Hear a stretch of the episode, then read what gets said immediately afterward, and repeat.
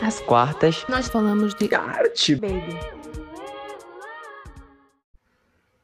Oi, galera. Eu sou a Bruna Machado, redatora do Helpers e a escritora por trás do Então Jesus no Instagram. Eu escrevo há um tempo legal, já fiz de tudo um pouco, então hoje eu vim aqui te dar umas dicas na escrita. Cara, a escrita é um meio de comunicação extremamente antigo. Os primeiros registros vêm lá da civilização mesopotâmica, pelos sumérios por volta de 4000 a.C. Foi aí que a galera começou a registrar suas ideias, seus desejos e suas necessidades.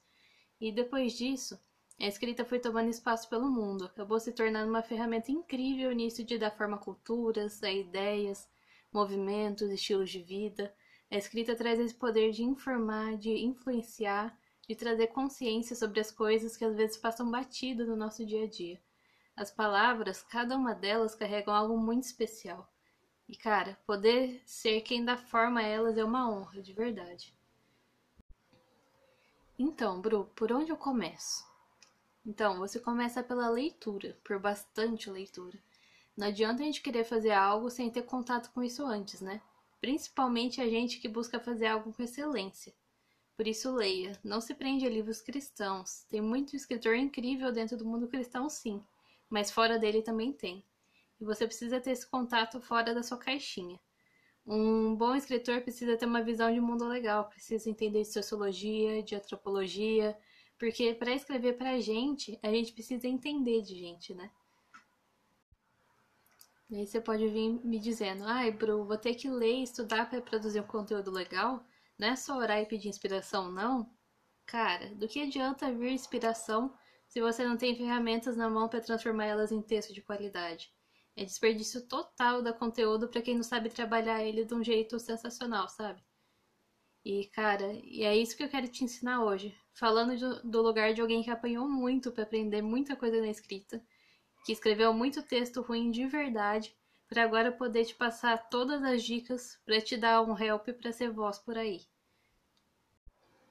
Então, beleza, Bru. Vou começar lendo uma constância legal. E o que eu faço além disso? Já sai escrevendo texto doidado? Calma aí, querido. Se quiser indicações de livro, fala comigo, me chama na DM que eu te passo uns livros sensacionais para ler. Mas lembra que eu te falei sobre conhecer de gente para então poder escrever pra gente? Então, a gente precisa entender sobre a nossa geração, a gente precisa entender sobre o momento em que a gente vive, buscar essa sensibilidade, sabe? Para que a gente possa ser voz nesse meio. Porque não adianta nada a minha plataforma ser lotada de jovens super descolados e eu botar na cabeça que eu vou escrever de um jeito mega formal. Você pode até passar a sua mensagem, mas desculpa, cara, só sua mãe vai ler isso.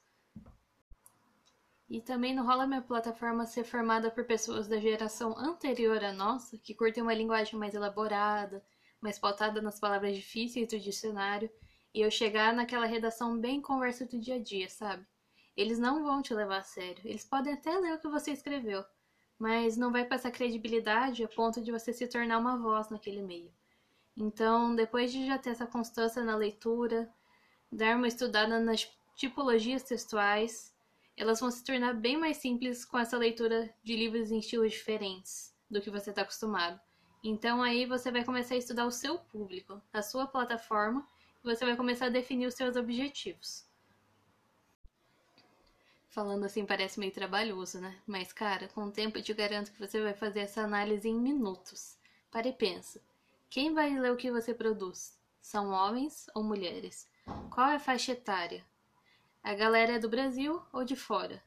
Dá uma pesquisada quanto a isso, então você vai construir a persona que lê o seu conteúdo. Mas, Bru, o que é persona? Então, eu vou ilustrar dando um exemplo do meu público lá no Então Jesus. O meu público é formado por mulheres na faixa de 18 a 25 anos a maior parte delas mora no Paraná ou em São Paulo, e elas têm interesse em um conteúdo mais profundo, que fale com sentimentos, que estimule esse autoconhecimento, sabe? E, consequentemente, por serem mulheres com essas características, elas são tocadas pela minha arte também. Então, quem é essa minha persona? Ela é provavelmente uma moça de uns 22 anos, que mora num ambiente mais urbano, que consome arte e literatura, provavelmente faz uma faculdade ou acabou de se formar, com ela eu posso trabalhar uma linguagem mais profunda, mas eu também posso falar como se fosse uma conversa do dia a dia, porque essa pessoa recebe bem esses dois estilos. Mas não cola chegar numa escrita formal e toda estruturada, que isso não vai ser recebido muito bem. Então, beleza, eu identifiquei a minha persona. Agora eu vou entender a plataforma onde eu vou publicar esse conteúdo. É no Instagram, é no Facebook, é um podcast, um canal no YouTube, ou às vezes é um livro, vai saber.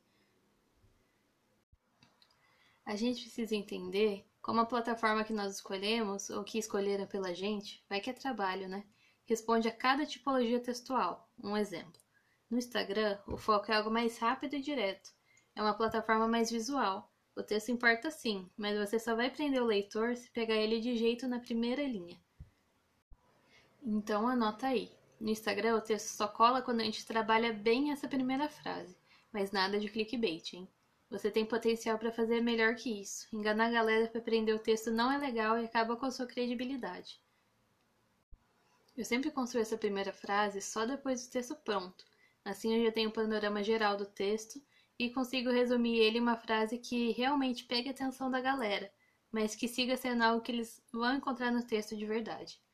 Já no Facebook, por mais que seja uma plataforma que tenha entrado em desuso ultimamente, é um espaço onde a gente encontra uma aceitação melhor em relação a textos maiores. Mas, cara, dependendo do teu público-alvo, é bem provável que você não encontre eles no Facebook. Então, a escolha da plataforma é extremamente pautada em que público você quer atingir. Já definiu a plataforma? Aê! Já temos onde publicar esse conteúdo, a gente já sabe para quem a gente vai escrever. Mas o que a gente vai escrever? Aí, meu caro e minha cara, a gente entra na questão mais importante do rolê. É nesse ponto onde a gente sai da técnica, das estratégias, da parte fria e calculada, e a gente entra no que mais importa para mim. Eu escrevo porque através disso eu posso ser uma voz.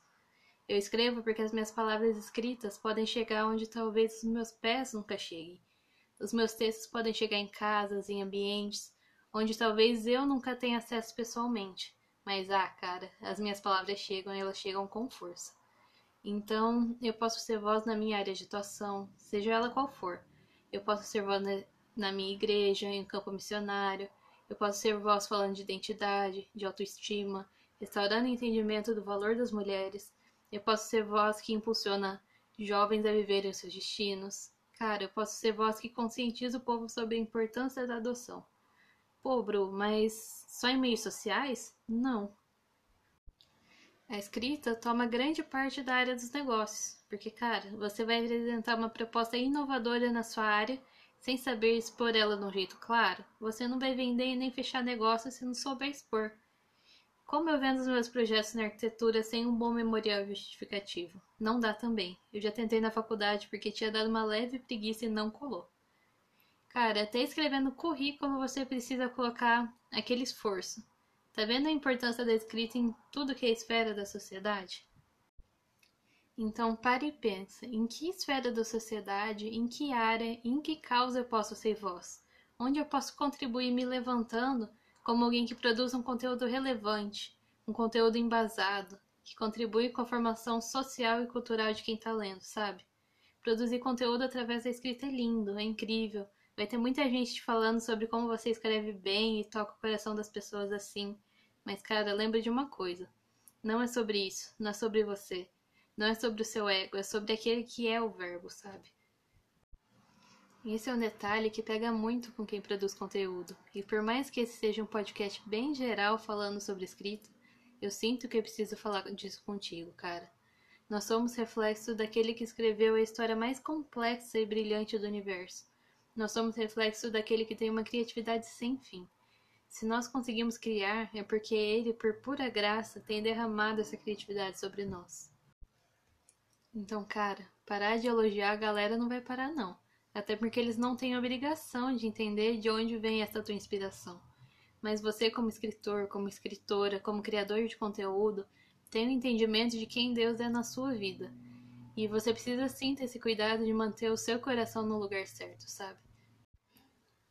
Essa é uma linha muito tênue e que nós, nessa esfera da arte e das mídias sociais, precisamos aprender a lidar, porque, cara, para ser voz nessa área, nós somos expostos juntos e não adianta tentar fugir disso. Porque eu tentei e agora eu tô aqui gravando esse podcast para você, né? Então digamos que não funcionou muito, só me deu mais trabalho mesmo. Então, cara, acostuma com a ideia de que você tá fazendo algo que vai ser visto sim, vai ser lido, vai ser comentado, vai receber mil e um elogios, vai receber crítica também. Mas como teu foco não é alimentar o seu ego, mas é ser voz para algo muito mais importante do que você mesmo, tá tudo bem. Agora eu vou ilustrar para você, porque essas ilustrações sempre me ajudam a entender essas coisas. E como uma pessoa criativa, você vai pegar a ideia muito mais fácil. Pensa no pintor pintando uma tela. Aquele ateliê todo bagunçado, tinta para tudo que é lado. O pintor com anos de experiência, um coração borbulhando de sentimentos. Esse pintor tá segurando o pincel novinho. E ele tá prestes a pintar mais uma das várias telas que ele já pintou na vida dele inteira. Quem é você nessa cena? Você é o pincel novinho nas mãos de um pintor sensacional. Esse pintor carrega um coração queimando de amor por vidas vidas que importam e que precisam de alguém que fale por elas em espaços onde elas não têm voz. Cara, a mensagem o pintor já carrega no peito. As cores ele já escolheu, o público-alvo ele já tem cativo. Então, qual é o papel do pincel que nunca pintou na vida? O papel é se deixar ser conduzido por aquele que conduz pincéis a vida inteira. É ser um instrumento em vez de tentar dar uma de pintor, sabe? É carregar a mensagem, é refletir na tela o que queima no coração daquele que te conduz, sabe? Você é o que carrega a mensagem que já queima no coração do nosso Pai pela eternidade. E por isso a importância de termos escritores com o coração no lugar certo. Porque traduzir o coração do Pai é coisa séria, cara. E sim, eu entrei na pintura porque é outra maneira que eu tenho de passar uma mensagem. E muita gente é bem visual, então acredito que tenha dado para entender melhor. Então é isso que eu tinha para trazer para você sobre escrita hoje. Espero que você tenha tido um panorama bem legal sobre esse mundo incrível e cheio de possibilidades. E espero muito que tenha te inspirado a buscar aprender e a crescer mais nessa área.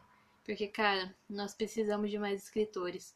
Já deu isso de uma geração com medo de ser voz pela possibilidade de ser julgado por isso, sabe? Você pode ser aquele que é portador de verdades que ecoam pela eternidade. Então não perde essa chance não, beleza? Então um beijo, galera. Até a próxima. Precisando de uma ajuda, me chama lá na DM do Então Jesus, que eu tô à disposição para ajudar vocês no que for preciso. Às quartas, nós falamos de arte. Baby.